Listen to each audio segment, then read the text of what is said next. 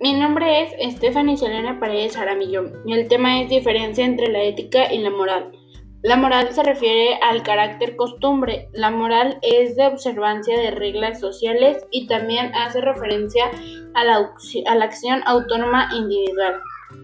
Por otro lado, la ética se refiere al carácter costumbre. Esta dice que lo ético es el ámbito de los ideales individuales de vida, es decir, lo ético refiere al mundo con obligaciones y conducta.